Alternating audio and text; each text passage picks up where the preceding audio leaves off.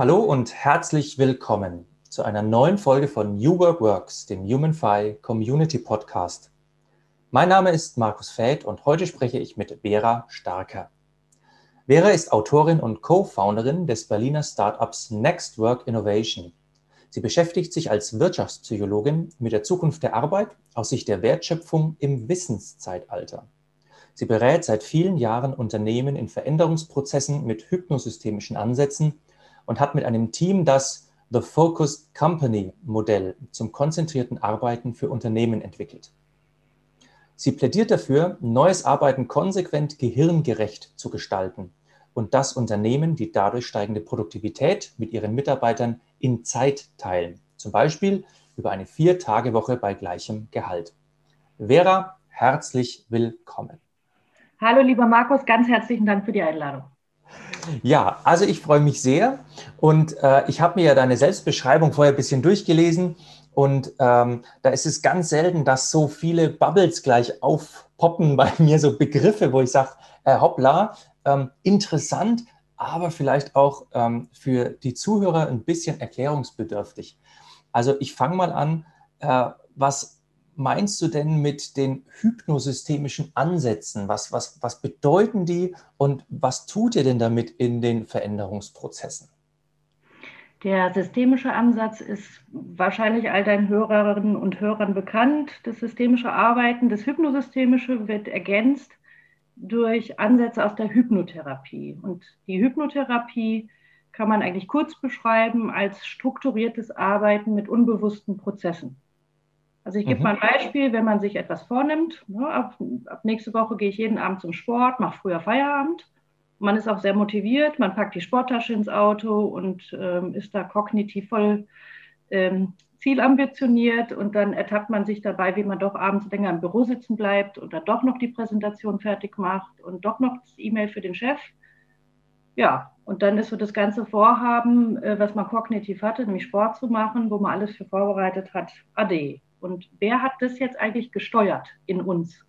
Dass wir doch die PPT machen und nicht den Sport. Und das ist eigentlich, ähm, kann man sagen, das kann man so der Zwischenhirnebene zuordnen, wo so die ganzen unwillkürlichen Prozesse sind. Und das ist halt auch für Veränderungsprozesse total spannend. Also wenn die, ähm, wenn so ein CEO, Mann oder Frau hingeht und den Leuten quasi neue Strategie erklärt, den Veränderungsprozess erklärt, dann nehmen die Leute es kognitiv auf. Aber sie bewerten es eben auch auf der Zwischenhirnebene. Ist es für mich gut, ist es für mich nicht gut, macht mir das Spaß, macht mir das nicht Spaß, ist für mich bedrohlich.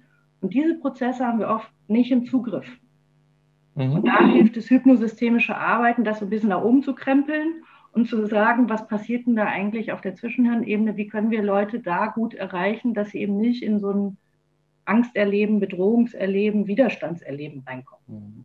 Also ich stelle mir das gerade so vor, ähm, du sitzt da beim Kunden und da äh, entweder mit der Personalleiterin, Personalleiter oder mit dem CFO und der fragt dich dann, äh, was macht ihr denn mit uns? Und dann sagst du, ja, wir arbeiten strukturiert an euren unbewussten Anteilen. dann, also was, wie, wie reagieren die Leute dann drauf? Also was, was, äh, wie kriegst du die dazu? Ich meine, ich persönlich finde es super spannend. Ne? Ich bin ja Psychologe von Haus aus und so weiter und ich kenne mich damit aus. Aber wie baust du denn da die Brücke? Ja, meistens über das Phänomen von, ähm, wie oft haben in Ihrem Unternehmen eigentlich Veränderungen funktioniert. Mhm. Und dann gibt es meistens Zitronengesichter und dann gibt es so dieses, ähm, ja, ja, nicht so oft, aber das lag halt keine Ahnung wo dran. Und das ist eigentlich für mich der Anker, immer zu sagen, ich bin mir relativ sicher, Sie haben diesen Prozess kognitiv sauber geplant. Er hatte einen Anfang, er hatte ein Ende, er hatte eine Story. Also Sie haben wahrscheinlich alles getan, was man tun muss. Und trotzdem hat es nicht funktioniert. Und das ist das, wo dieser Zwischenraum ist, wo Menschen sich regulieren und versuchen, irgendwie Orientierung zu finden. Und das ist quasi eine zweite Ebene neben der kognitiven dazu. Und das ist planbar.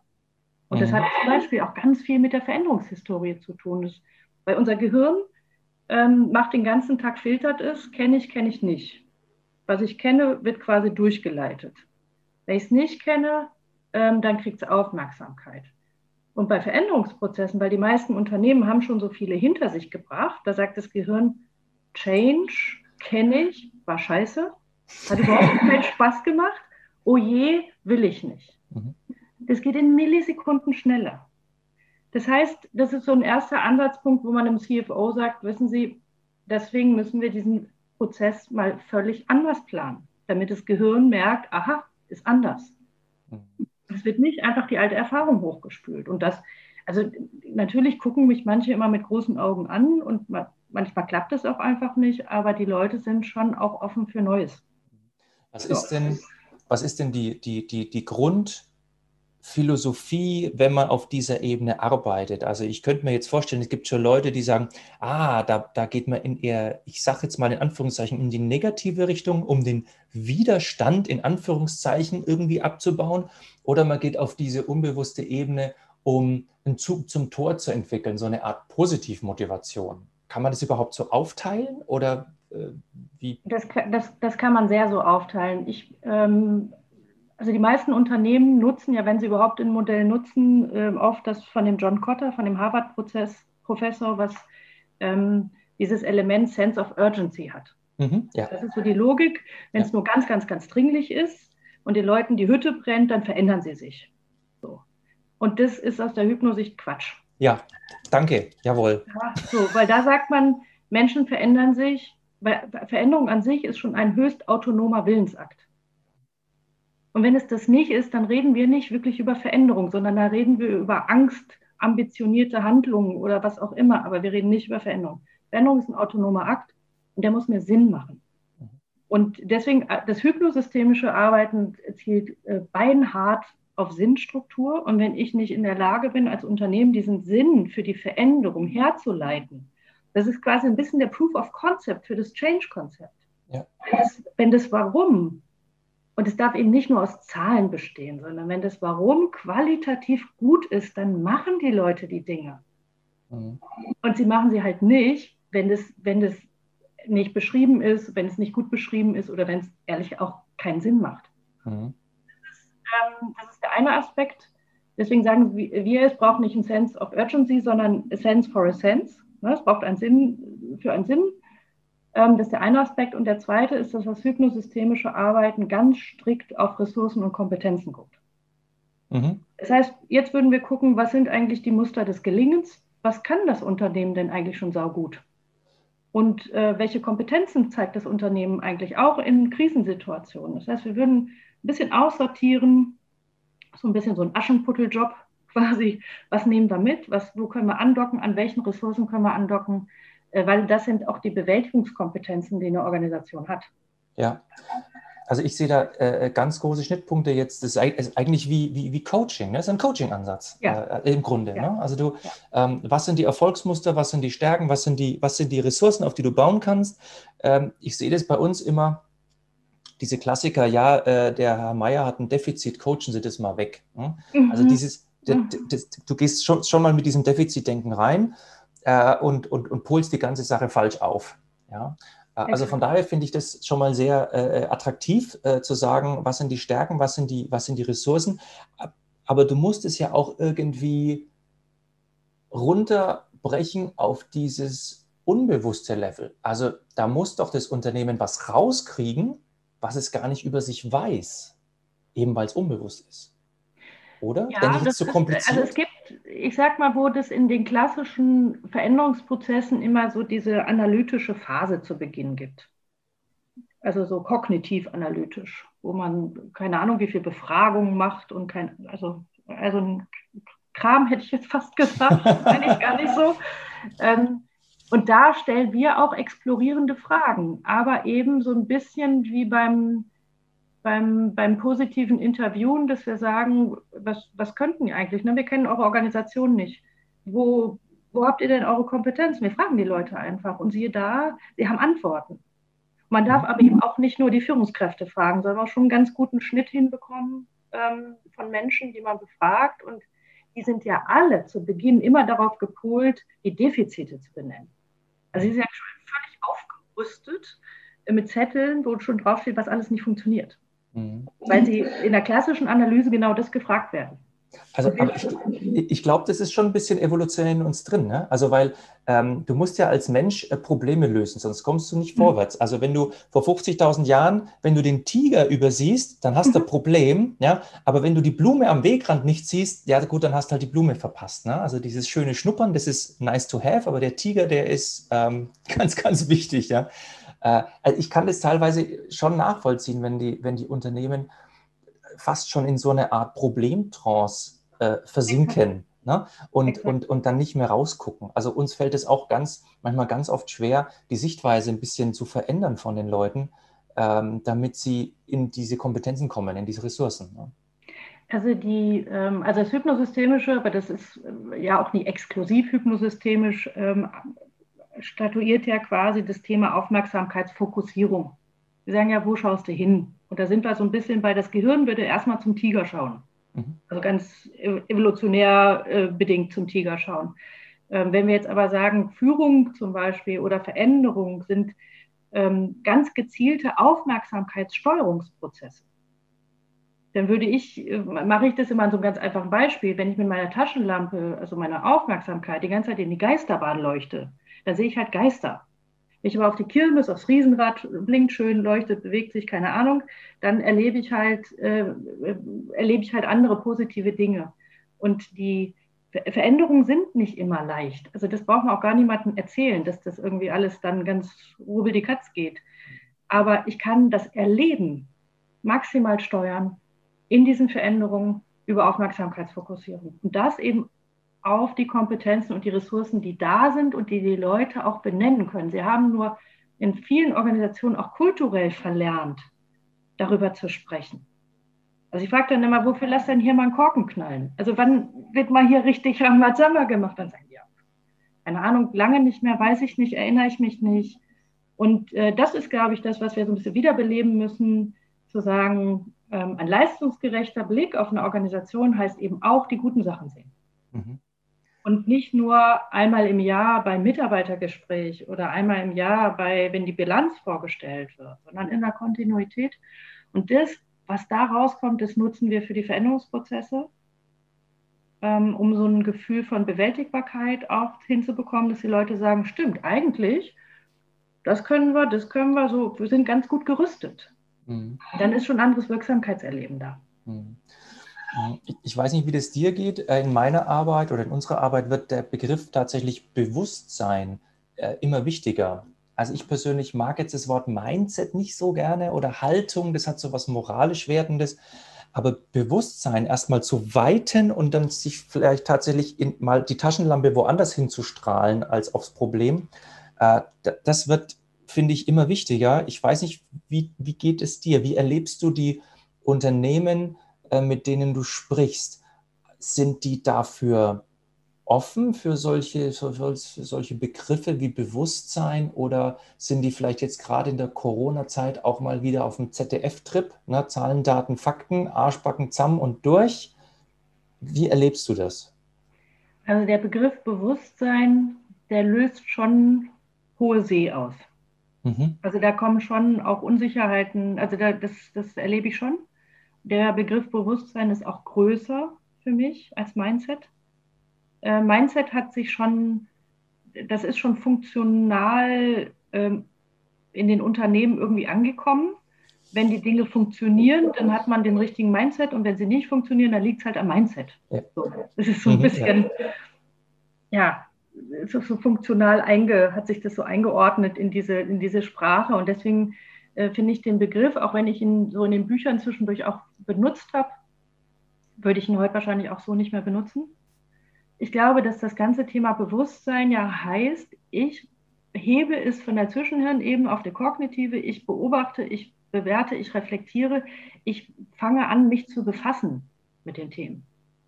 Und ich glaube, das ist das, alles, was, was wir hier tun, ne? du, du oder ihr mit eurem eurem äh, großartigen Ansatz und äh, auch das, was wir da versuchen. Es geht ja die ganze Zeit darum, ein Bewusstsein zu schaffen für, wie können wir uns entwickeln, wie können wir, wie, wie können wir ähm, eigentlich das, was um uns herum passiert, noch viel besser in Einklang bringen mit uns selber. Das sind alles Bewusstseinsprozesse. Also insofern, mir gefällt der Begriff gut. Ähm, Haltung ist eigentlich auch, also finde ich, ein guter, grundsätzlich guter Begriff, aber er wird in der Tat im Moment sehr stark gestresst. Das ist richtig. Auch ja. in anderen Kontexten. Also, ja, genau, genau. Ja.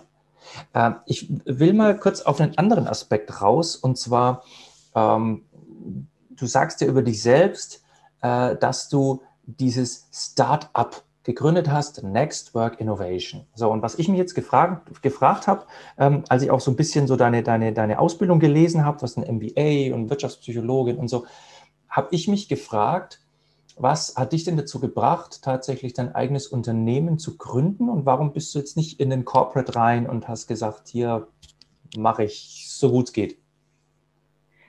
Also A, finde ich, ich bin, ich bin im Lernmodus. Ich lerne ganz viel von den jungen Leuten ähm, wo ich einfach sage, wenn, wenn es die Sachen noch nicht gibt, dann entwickeln sie sie und dann gründen sie und dann tun sie. Und ich finde das richtig. Weil mhm. ich finde, dass, dass neue Ideen auch Raum, ähm, Raum und den Teil noch Institutionen brauchen. Das ist der eine Aspekt. Und der zweite Aspekt ist, dass wir diese ganze Idee, ähm, die wir da haben im konzentrierten Arbeiten, wir wollten dem auch in dieser Welt, in dieser Start-up-Welt quasi einen Platz geben. Mhm. Weil wir glauben, dass, dass diese Idee auch zum neuen Arbeiten gehört. Und deswegen haben wir das nicht unter starker Consulting oder unter keine Ahnung was für Beratungsansätzen, die wir bislang hatten, subsumiert, sondern haben ihm einen eigenen Raum gegeben. Mhm. Äh, ich, ich, persönlich finde es, find es wichtig, weil es ist ja diese sogenannte Exekutivfunktion des Gehirns. Also ne, wir haben das ja in Jahrtausenden gelernt, uns auf eine Sache zu konzentrieren. Und ähm, jetzt tatsächlich verlernen wir das wieder. Äh, das mache ich auch, merke ich auch selber bei mir, ne, wie teilweise die Konzentration weggeht. Und ich habe mich schon von ganz vielen Social-Media-Kanälen abgemeldet etc. Aber das ist ja nur so ein Baustein. Äh, und was mir so ein bisschen Sorge macht, ohne jetzt ins Generationen-Bashing gehen zu wollen, dass ich sehe es an meinen Kindern, ne, die, die wachsen ja in einer Welt auf, die ständig äh, Informationen an sie hertriggert und ständig sensorisch an sie hertriggert, ne, über Tablets und Smartphones und Multimedia und hier. Äh, ist es das auch so ein bisschen, wo du sagst, ich sehe das auch in der Gesellschaft, dass wir eine Gesellschaft ähm, prägen, in der jetzt diese Exekutivfunktion, diese, dieser Fokus, diese Konzentration in hohem Maße wieder verloren geht als eine Kulturtechnik, die wir uns in Jahrtausenden angeeignet haben? Ja, und ich, ich beobachte das in der Tat äh, dann mal so ganz ähm, mit Sorge, also gar nicht aus der Hypnosicht quasi, sondern ähm, also ich glaube, man kann es ganz groß spannen, soziokulturell, also dass es diese, diese Aggressionsentwicklung gibt. Ich bin der festen Überzeugung, das hat was mit der Fragmentierung zu tun, äh, die mhm. wir erleben über ähm, die, den Informationsoverflow, dem, dem wir alle ausgesetzt sind. Aber wenn man es im Kleinen sieht, ist, ähm, wenn ich mit den Führungskräften spreche, mit denen ich arbeite, dann kommen immer die gleichen Sätze ah, ich weiß gar nicht, wann ich das noch machen soll, bei uns brennt die Hütte, ich weiß gar nicht, wie ich das schaffen soll, es ist wahnsinnig viel, 160 ungelesene E-Mails, oh je, oh Gott sei Dank habe ich mal Homeoffice, dann kann ich das alles mal abarbeiten. Oder morgen ist Feiertag, wunderbar. Mhm. Und das ist in einer Häufigkeit aufgetreten, dass ich äh, oder dass wir angefangen haben, uns damit zu befassen und haben strukturierte Interviews geführt. Und haben dann mal daneben gelegt, was sagt eigentlich die Studienlage? Weil es gibt eine ziemlich valide Studienlage zu diesem ganzen Thema. Mhm auch aus den Neurowissenschaften heraus. Und waren eigentlich, wir haben so diesen Moment gehabt, wo wir richtig erschrocken sind und gesagt haben, oh je, nee, da läuft ja richtig viel schief, auch in den Unternehmen. Und dann ist uns aufgefallen, dass die, die Arbeitsweise, in der wir in Unternehmen arbeiten, die ist halt noch sehr Industriezeitalter geprägt. Also wirklich das Verhalten auch. Und das ist, meine ich, nicht nur die Führung mit, sondern auch wie Mitarbeiter sich verhalten, wie Mitarbeiter kommunizieren. Und dann kamen quasi über die Jahre so diese technischen ähm, Neuerungen ins Spiel. Das iPhone ist jetzt 13 äh, Jahre alt. Ja. Und äh, auf einmal haben die Leute ein alles iPhone oder BlackBerry, war ja noch ein bisschen vorher, ähm, dazu bekommen. Dann haben sie das noch dazu bekommen. Jetzt haben sie Slack, keine Ahnung, was der Henker.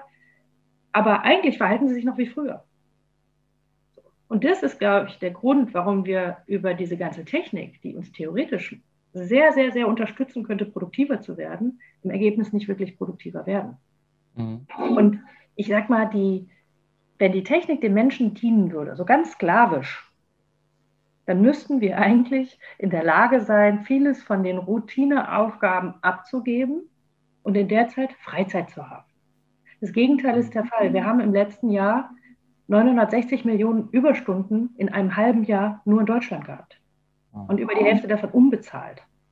Das ist so weit weg von Effizienz, von Produktivität, äh, geschweige denn von, von, ähm, von Produktivitätseffekten, die sich aus der Digitalisierung rausziehen lassen. Und das haben wir halt genommen und haben gesagt, da müssen wir was tun. Das war der Anlass.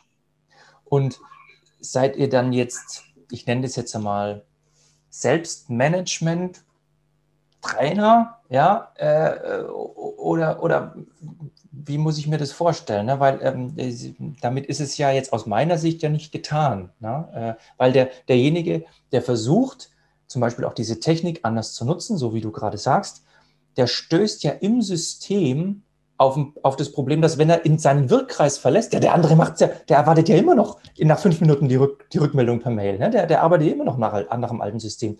Also wo setzt ihr an? Wir setzen in der Tat auf Unternehmensebene an. Mhm. Also wir haben, wir haben ein Framework entwickelt, der hat fünf Dimensionen und von diesen fünf Dimensionen ist eben nur eine Dimension das eigene Verhalten. Mhm. Und ähm, die, das ist jetzt aber nicht ein Modell, wo wir quasi sagen, macht es genau so und dann wird die Welt wieder heile, sondern es ist letztendlich ein Punkt oder ein Modell, wo Unternehmen sich hinsetzen und miteinander diese fünf Dimensionen durchdiskutieren und dann ihre eigene Focused Company bauen. Weil das ist so wertschöpfungsspezifisch. Ne? In der Eisenbahnindustrie oder in Beratungsunternehmen oder in der Designagentur sind völlig unterschiedliche Wertschöpfungsprozesse. Das heißt, die gucken sich ihre Wertschöpfung an und sagen, an welchen Stellen können wir in diesen fünf Feldern des Modells unsere Wertschöpfung so verändern, dass wir Fokuszeiten haben, dass wir ähm, eine, eine zielgerichtete Kommunikation miteinander haben, die eben nicht uns überfordert, die uns nicht in Konflikte bringt, in diese Erwartungsclash-Situationen bringt, sondern wo wir gut miteinander arbeiten können.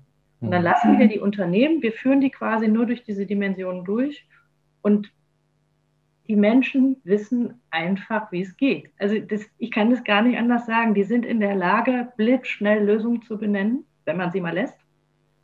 Ähm, und die haben für nahezu jedes Problem eine Lösung. Und dann natürlich gibt es die Einigungsprozesse noch und die sind nicht leicht zwischen Führungskräften und Mitarbeitern, weil das ist eben cross-hierarchisch. Das ist nicht, hier werden erst die Führungskräfte behandelt, dann die Mitarbeiter, sondern das ist eine Nummer. Und wir haben ja am Anfang gedacht, für die Mitarbeiter wird es ja eine große Herausforderung, die sind ja nur am Handy und so. Die Mitarbeiter, die machen es prima. Die Führungskräfte haben das Problem das kann ich wirklich aus allen äh, Pilotprozessen und Prozessen, die wir gemacht haben, sagen, die sind so trainiert auf das Always On, auf das ständig in Meetings rennen, auf das immer beschäftigt sein. Da mal zu sagen, so du hast jetzt mal zwei Stunden Fokuszeit. Du sitzt hier zwei Stunden an deinem Schreibtisch und hast die Möglichkeit, ganz in Ruhe zu arbeiten. Das ist ein Kulturschock. Ich, kann, ja, also ich, ich, ich, ich kenne so Einzelfälle äh, und die, die sagen dann vielleicht sogar, ah, das ist ja super, alles klar, das mache ich mal, aber äh, wird mir ja leicht fallen, jetzt habe ich ja viel Zeit, aber in der Regel ist das wahnsinnig schwer, ja. äh, weil da ist dieser Bass im Kopf, der eigentlich immer diesen Stimulus will von außen, dieses, dieses, dieses, dieses Beschäftigtsein. Ne? Äh, die, da, man muss tatsächlich dieses Always On meiner Meinung nach äh, aktiv verlernen um tatsächlich konstruktive, äh, äh, konstruktive und, und Konzentrationszeiten auch sinnvoll zu nutzen. Ich weiß nicht, wie, wie ihr das erlebt. Absolut. Wir, wir erleben das so. Wir, wir haben auch jemanden im Team, der aus dem Qigong kommt. Mhm. Für die Leute, die das mal ausprobieren wollen. Weil das, was du beschreibst, ist exakt das, wenn Leute versuchen, quasi so der normale Laie versucht zu meditieren. Da dreht das Gehirn erstmal durch. Ja, das ist, es hat so einen Impulsoverflow, den es selber produziert, weil es eben darauf eingerichtet ist, permanent im Overflow zu sein. Und das muss man wieder abtrainieren. Mhm. Und ich aber ich, also Focus Company ist ja an sich eine Innovation, ein Ansatz, wo wir gesagt haben, nach, nach bestem Gewissen und nach bestem Scannen der Studienlage, wir kooperieren auch mit einem Neurowissenschaftler, haben wir das aufgesetzt und jetzt lernen wir erstmal. Das ist ein offenes Modell, wir lernen. Das sieht vielleicht in zwei Jahren anders aus, weil wir viel Erfahrung gemacht haben.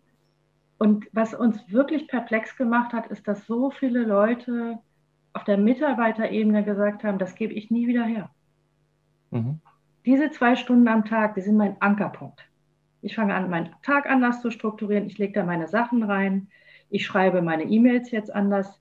Wir trennen ja auch bei Focus Company die sozialen Aspekte von den funktionalen Aspekten. Das heißt, die Meetings finden in der Regel nur noch im Stehen statt, wenn sie überhaupt noch stattfinden. Weil nur noch über Sachinhalte gesprochen wird, es aber nebenher äh, expliziten Raum für soziale Begegnung gibt.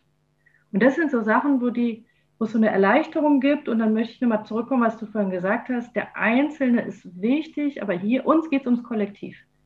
Deswegen sagen wir auch immer Deep Work for Companies, ja, weil das Unternehmen muss lernen, in eine Wertschöpfung zu kommen, die für die Menschen optimal ist, wenn man aus der Sicht des Gehirns guckt. Mhm. Das ist nun mal, dass die Menschen Pausen machen, dass sie auch nicht acht Stunden am Tag arbeiten, sondern dass sie ähm, ja, sechs wahrscheinlich ist so äh, im Moment das, was man sagt, was eigentlich am besten geht, wenn man in Konzentration ist. Also dass Leute, dass es auch nach wie vor normal ist, dass Menschen keine Pause nehmen. Ist aus Sicht des mhm. Gehirns eine Katastrophe. Das ja, heißt, das ist, Wertschöpfung ist, ist nicht gut. Ja, das ist dieser, dieser äh, äh, Produktivitätsfetisch zu sagen, ich arbeite acht Stunden durch und, und ohne Pause. Das ist diese Maschinenmetapher, die immer ja. noch drin ist. Ja. ja äh, und, und die tatsächlich einfach mit, mit, dem, mit dem Menschsein an sich nichts zu tun hat. Ja, und die, also ich, der, der ähm, Volker Busch, das ist der Neurowissenschaftler, mit dem wir da kooperieren, der sagt immer, gehirngerechtes Arbeiten ist der Bürostuhl von heute. Weil vor 15 Jahren, da haben wir angefangen, alle mehr zu sitzen. 15, 20 Jahre. Und da war irgendwann klar, gab es immer mehr Rückenschäden und dann haben wir gesagt, okay, wir brauchen Arbeitsplatzergonomie. Wir brauchen einen richtigen Stuhl, wir brauchen einen richtigen Tisch, der Rechner muss richtig eingestellt werden, weil sonst werden wir alle krank. Ja. Rückenkrank. So. Jetzt ist das Gehirn unsere Arbeitsmaschine. Wir halten es aber 100 Mal am Tag an. Wir überstressen das permanent. Wir, also wenn man mal zu, zu einem ähm, Automotive-Unternehmen geht und sagt, du halt doch einfach mal 50 Mal am Tag die Maschine an. Da würde einem jeder äh, Meister sagen, du hast ja wohl nicht alle Tassen im Schrank, geht, geht, die Maschine kaputt. Aber wir machen das den ganzen Tag mit unserem Gehirn. Mhm. Obwohl wir eigentlich wissen, was das ausmacht. Und da möchten wir halt auch so ein Bewusstsein, also wenn wir beim Bewusstsein Bewusstsein schaffen, zu sagen, äh, wie funktioniert das Gehirn, wann kann ich es eigentlich optimal einsetzen, warum ist es so wichtig, eine Pause zu machen, warum tue ich eigentlich meinem Unternehmen was richtig Gutes, wenn ich schön eine Stunde Pause mache, Spaghetti esse und nicht in mein Handy gucke. Also wir machen Reframing an ganz vielen Stellen, um diese sozialen Verhakungen aus, aus dem Industriezeitalter zu, ach, um 22 Uhr ist da noch Licht an ein ganz engagierter Mitarbeiter oder der, oh, der schreibt um 23 Uhr noch E-Mails. Aus Sicht von TFC ist es nicht gut. Mhm. Da würden wir sagen, uh, der hat es mit dem Gehirn noch nicht so. Müssen wir nochmal erklären. Also wir drehen diese Dinge um, um in eine andere Wertschöpfung zu kommen, ähm, die uns nicht überlastet, sondern das Gegenteil tut, die uns in Flow-Prozesse bringt und damit auch innovativer macht, die mehr Freude mit sich bringt, wo wir uns kraftvoller fühlen. So, hm. Jetzt wird mich natürlich nochmal interessieren, äh, du hast ja dieses Startup genannt uh, Next Work Innovation und ich habe auch auf mhm. deiner Homepage gelesen oder auf eurer Homepage gelesen, ähm, glaube ich, irgendwo mal aufgeschnappt, diese Phrase von New Work zu Next Work. Mhm. So, äh, das würde mich schon noch mal ein bisschen interessieren. Also sagst du jetzt Next Work, weil du der Meinung bist, dass New Work jetzt ja nicht so dolle ist oder, oder ob das etwas für dich repräsentiert, wo du sagst, nee, das, was wir machen, ist eigentlich nicht New Work oder was ist für dich New Work, was ist Next Work? Also die, ähm, ich finde, die ganze New Work-Bewegung ist nach wie vor, hat es eine Wahnsinnsrelevanz ähm, für Unternehmen, ähm, um sich weiterzuentwickeln, um ihre Wertschöpfung weiterzuentwickeln. Und das, was wir aber erleben, ist, dass es ganz viele Leute in den Unternehmen, und das wirst du leidvoll oder ihr, ihr als Team wahrscheinlich auch leidvoll oft erleben, da wird das so ähm, subsumiert unter, äh, das, das, kommt direkt ins Regal neben dem Gesundheitsmanagement. Ne? Macht voll Sinn, überhaupt alles keine Frage, super, aber wenn es hart auf hart kommt, fliegt es halt raus. Mhm. Und das, wir haben dieses Momentum eigentlich ansprechen wollen und zu sagen, das geht weiter, Leute. Das ist kein Trend das hört nicht auf. Mhm. Wir müssen uns mit Wertschöpfung auseinandersetzen und wie sie anders funktioniert im digitalen Zeitalter und zwar aus ungefähr jeder Perspektive heraus. Und das war eigentlich so der kleine, ähm, ja, das, das fällt interessanterweise gar nicht vielen auf. Also du bist natürlich als Experte für New Work, äh, bist du da sehr aufmerksam, es fällt vielen gar nicht auf, aber das war eigentlich unser Hinweis zu sagen, und es wird wahrscheinlich noch ein Next Next Work geben. Und es ist kein Trend. Mhm. Ja, das war eigentlich die Kernaussage, die wir da ähm, setzen wollten, damit dieses Bewusstsein für, ähm, ja, wir hinken da auch schon ganz schön hinterher in den Unternehmen und jetzt ist Zeit, es anders zu machen, dass wir das nochmal schärfen. Hm. Hat sich die Mentalität ähm, eurer Kunden oder eurer Unternehmen jetzt durch Corona verändert? Also ganz schlicht und ergreifend treten die Unternehmen auf die Bremse, auch bei jetzt bei Next Work, weil sie sagen, äh, ihr rutscht jetzt leider in die Zone des Nice to Have. Oder ist es vielleicht sogar umgekehrt? Äh, habt ihr schon die Stufe erreicht, wo Unternehmen die Wertschöpfung durch euch erkennen und tatsächlich noch eher aufs Gas treten bei euren Change-Prozessen? Also wir haben ein Krisenmodell gebaut, und haben also so ein TFC, also TFC ist ja die Abkürzung von The Focused Company, haben ein TFC-Krisenmodell gebaut, weil wir halt auch da wieder ähm, Bewusstsein schaffen wollten, dass Krisen nichts Lineares sind, weil einfach Menschen nicht linear ticken und haben gesagt, dass, also wir durchlaufen da unterschiedliche Stadien und in diesen Stadien ist, weil es eine Krise ist, so wahnsinnig wichtig, dass wir auf zwei Themen gucken und das eine ist auf unsere Wertschöpfung, also konzentrierte Wertschöpfung, und das andere ist auf den Zusammenhalt. Also wie bleiben wir Menschen eigentlich gut zusammen und wie können wir trotzdem konzentrierte Wertschöpfung leisten? Und da haben wir gemerkt, da waren wir so ein bisschen, ähm, da haben wir die Relevanz, also sind wir nicht ins Regal gekommen, sondern, aha, okay, das hilft uns jetzt durch diese Zeit. Und da haben wir das mit der Konzentration quasi durch die Hintertür so ein bisschen gemacht, weil die ähm, die Zahlen, also da ist jetzt auch mittlerweile einiges an Material da, an empirischem Material. Die Leute haben alle länger gearbeitet, es gab noch mehr Meetings, es gab noch mehr E-Mails. Also diese ganzen Tendenzen, die wir vorher schon lästig äh, fanden, haben sich während des Lockdowns nochmal richtig nach oben geschraubt. Und da gehen wir rein und sagen, Leute, das, das, also so können wir keine konzentrierte Wertschöpfung in der Krise erbringen, sondern in der Krise wollen Menschen zusammen sein das konnten wir nicht. War das erste Mal, dass wir uns nicht zusammenrotten konnten, quasi, was unser Bioprogramm gewesen wäre. Das heißt, ich muss Zusammenhalt schaffen über diese Remote-Situation und ich muss den Leuten ermöglichen, konzentriert zu arbeiten, damit sie nicht aus der Balance geraten. Weil sich eh schon alles ändert. Es braucht Strukturen und da haben wir wirklich äh, in die Kanäle quasi reingetutet. Und das hat, das hat ganz gut funktioniert, würde ich sagen. Mhm. Und jetzt und, hoffen wir, dass ne, wir sind ja positiv denkende Menschen, dass das mit dem Impfstoff irgendwie passiert und dass wir dann nächstes Jahr ganz schön wieder die großen TFC-Prozesse machen können. Also okay. wenn wir alle so ein bisschen raus sind aus dieser, ja, nicht ganz so, ein bisschen herausfordernde Phase. Hm. Ja, die Zeit verfliegt, Vera. Ich könnte mich noch ein, zwei Stunden mit dir unterhalten. Ähm, aber ich will es jetzt mal dabei bewenden lassen. Ähm, ich werde auch in den in den Text vom Podcast werde ich auch äh, deine Bücher reinlinken, ähm, weil ich finde, das Gedankengut sollte man ja auch ein bisschen weiter vertiefen können. Das ist bestimmt auch interessant für den einen oder anderen Leser. Ähm, jetzt äh, nochmal zu meiner letzten Frage. Äh, du bist ja jemand, der sich selbst sehr bewusst mit dem, was er tut und warum er es tut, auseinandersetzt. Und da wüsste ich gern, das, was du magst oder was dir wichtig ist, wenn du das in zwei Hashtags packen könntest, was wären denn diese Hashtags? Zwei ist wenig. Aber okay. wenn es denn so sein soll und es tatsächlich nur zwei sind, ja. ähm, dann würde ich sagen Hashtag Selbstbestimmung. Mhm. Das äh, wäre für mich, glaube ich, wirklich Top 1. Und Hashtag Gestalten. Mhm. Okay, super.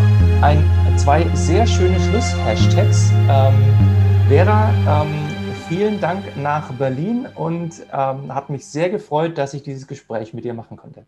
Ich danke dir ganz, ganz recht herzlich.